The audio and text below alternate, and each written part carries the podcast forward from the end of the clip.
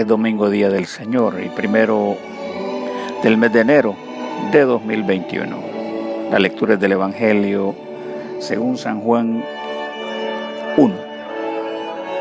En el principio existía el verbo y el verbo estaba junto a Dios y el verbo era Dios y él estaba en el principio junto a Dios. Por medio de él se hizo todo y sin él no se hizo nada de cuanto se ha hecho. En él estaba la vida y la vida era la luz de los hombres. Y la luz brillaba en las tinieblas y las tinieblas no lo recibió. Surgió un hombre enviado por Dios que se llamaba Juan y este venía como testigo para dar testimonio de la luz que alumbraba a todo hombre viniendo al mundo. En el mundo estaba, el mundo se hizo por medio de él y el mundo no le conoció. Vino a su casa y los suyos no lo recibieron, pero a cuantos lo recibieron les dio poder de ser hechos hijos de Dios, a los que creen en su nombre. Y estos no han nacido de sangre, ni de deseo de carne, ni de deseo de varón, sino que han nacido de Dios. Y el Verbo se hizo carne y habitó entre nosotros, y hemos contemplado su gloria, gloria como del unigénito del Padre, lleno de gracia y de verdad. Juan da testimonio de él y grita diciendo, Este es de quien dije, el que viene detrás de mí se ha puesto delante de mí, porque existía antes que yo. Pues de su plenitud todos hemos recibido tras la gracia, porque la ley se dio por medio de Moisés, la gracia y la verdad nos ha llegado por medio de Jesucristo. A Dios nadie le ha visto jamás, Dios unigénito, que está en el seno del Padre, es quien lo ha dado a conocer. Esta es la palabra de Dios. Jesús, la palabra divina en acción. El pasaje de este segundo domingo después de Navidad es muy notorio en las lecturas regulares del precioso Evangelio de Juan. Además, muy aclaratorio de los misterios eternos y de mucho interés para el destino del hombre, así como para el entendimiento de la voluntad divina. Para toda criatura que está o habita la faz del planeta.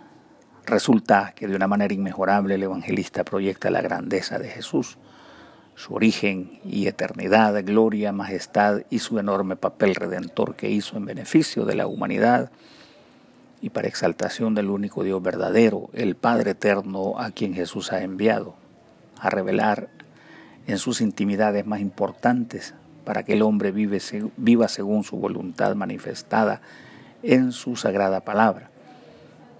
Aparece Jesús tipificado y comprendido bajo el concepto griego del verbo, o lo que en el texto se llama logos. Logos se convierte en un eslabón para acercar al mundo judío y gentil. Como dicen los entendidos, logos es una brillante lección de palabra para cerrar la brecha entre judío y griego. Los primeros cristianos eran judíos, pero el Evangelio se esparció rápidamente entre los griegos.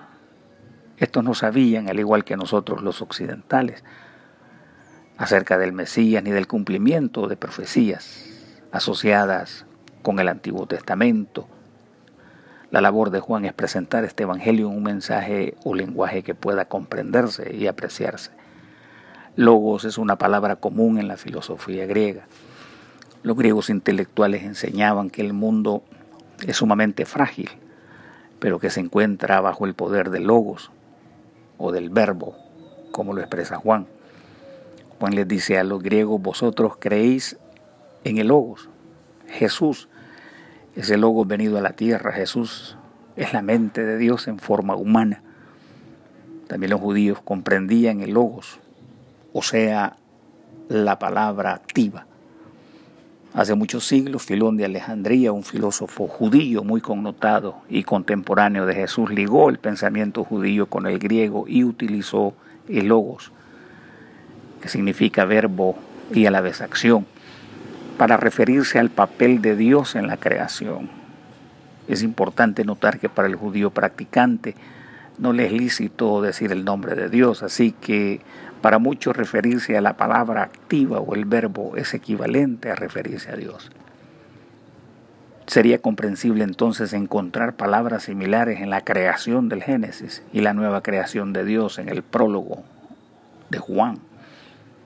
Este capítulo ofrece sendas demostraciones de quién es Jesús. Lo primero es que lo señala de manera directa como el logos o la palabra en acción del Dios único y eterno. Esto incide esencialmente en que es parte inseparable y sustancial del mismo Dios, por lo tanto, tal como el sistema doctrinal cristiano de la Santísima Trinidad lo afirma Jesús, es consustancial con el Padre y con el Espíritu Santo. Por ello,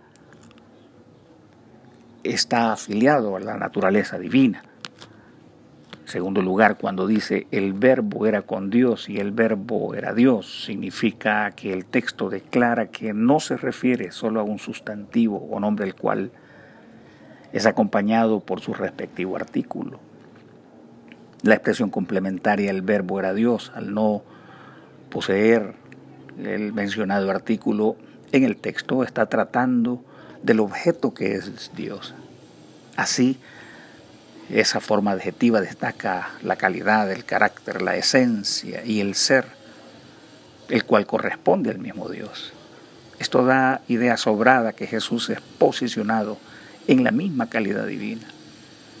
Otra afirmación importante es que ese verbo vivió entre nosotros, ha traído hasta nosotros las intimidades del cielo, la morada de Dios.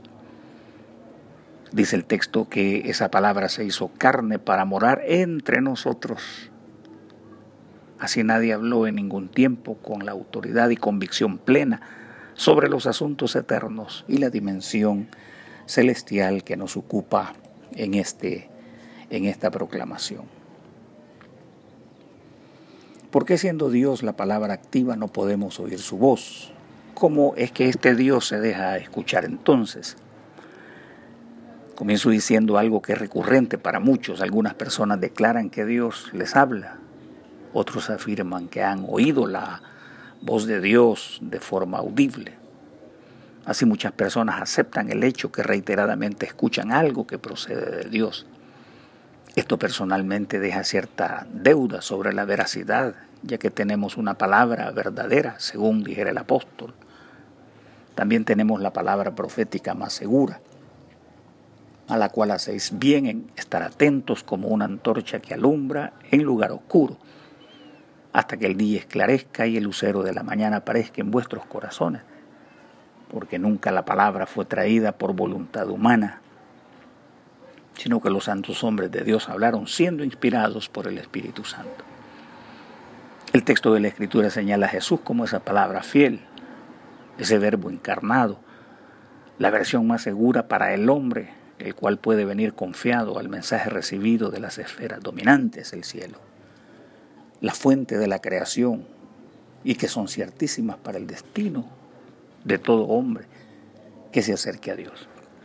A menudo Jesús fue cuestionado por sus amigos, familiares y discípulos por el papel como atalaya del reino. Algunos o casi todos malinterpretaron su rol profético y otros dudaban, como dice la Escritura Sagrada. A estos les dijo, también vosotros queréis alejaros.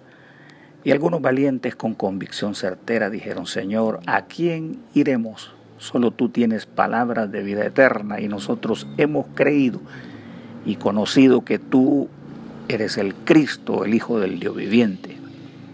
Jesús añade en ese mismo capítulo que sus palabras tienen el poder de generar vida, de resucitar los espíritus quebrantados, de poner al hombre en otra perspectiva de vida de hacer diferencia entre la rudeza de este mundo efímero y Romo en contraste con la vida abundante que emana, cual ojo de agua de sus palabras, que son espada que corta de tajo, son martillo que pulveriza el corazón endurecido por el mal e iniquidad que corrompe las acciones del hombre malo.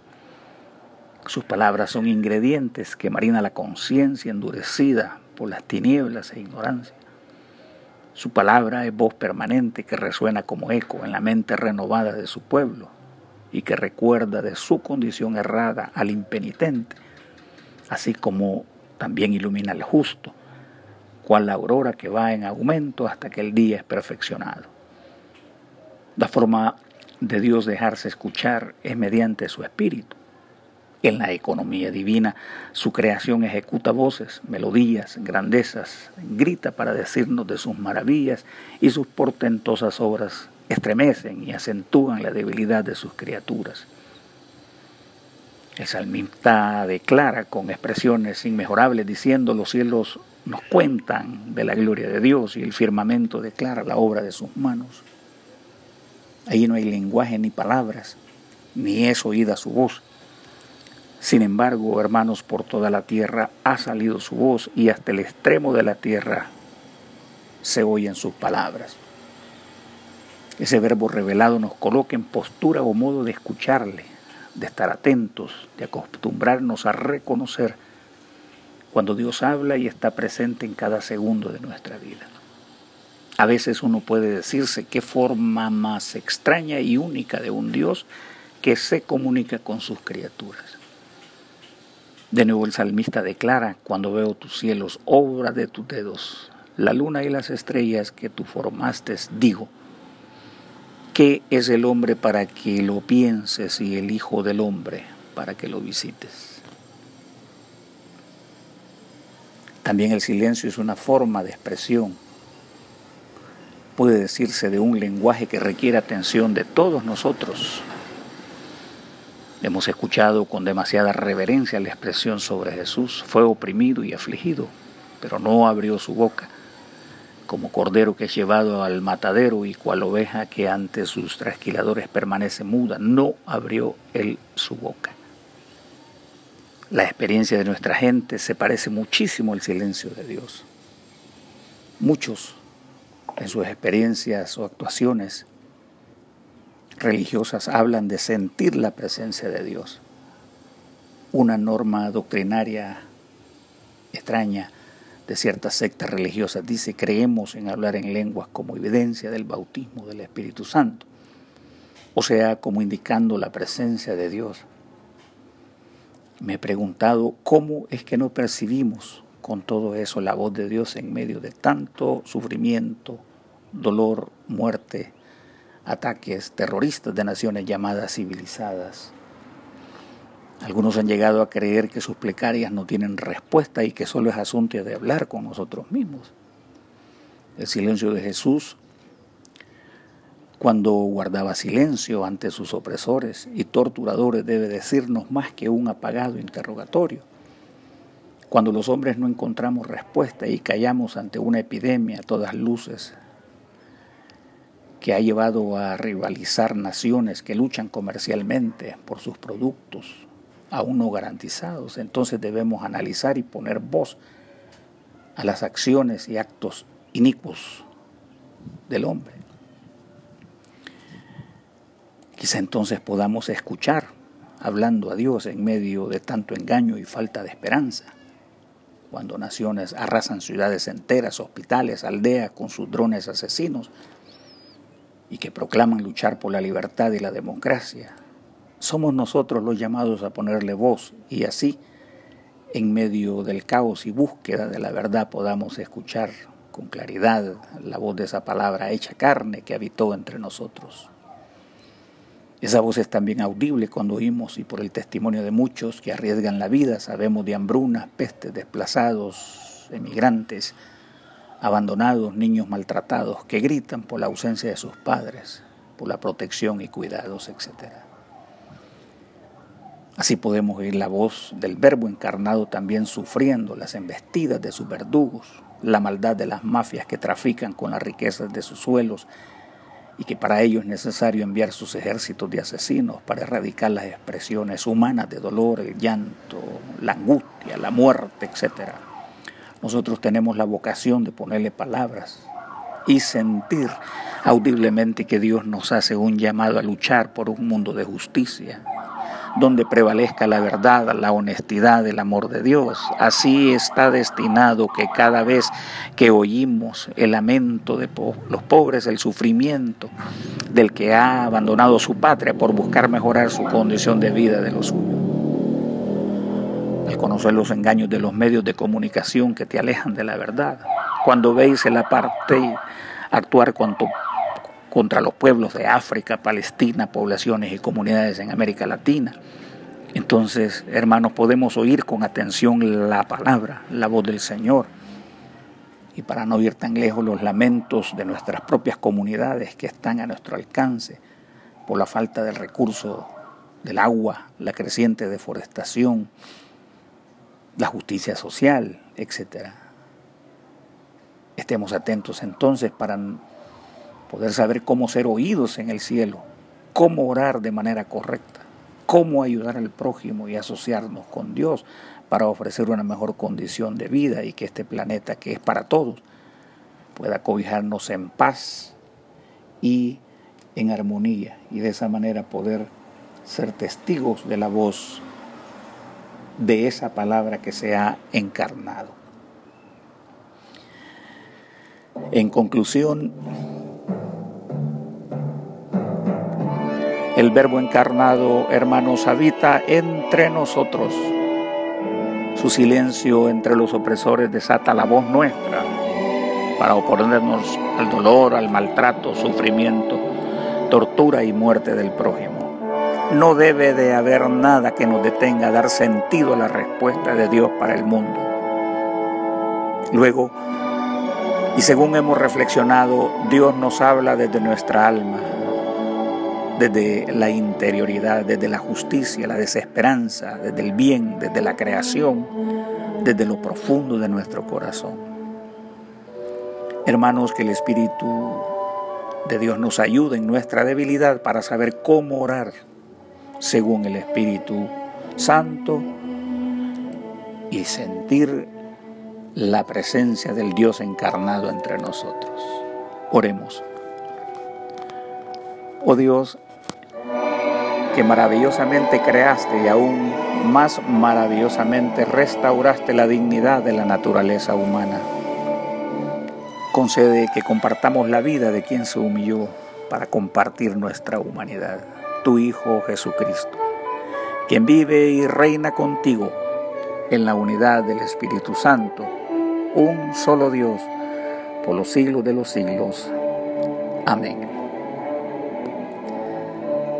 Que el Señor te bendiga y te guarde. Que el Señor te mire con agrado y te extienda su amor. El Señor te muestre su favor y te conceda la paz. Amén.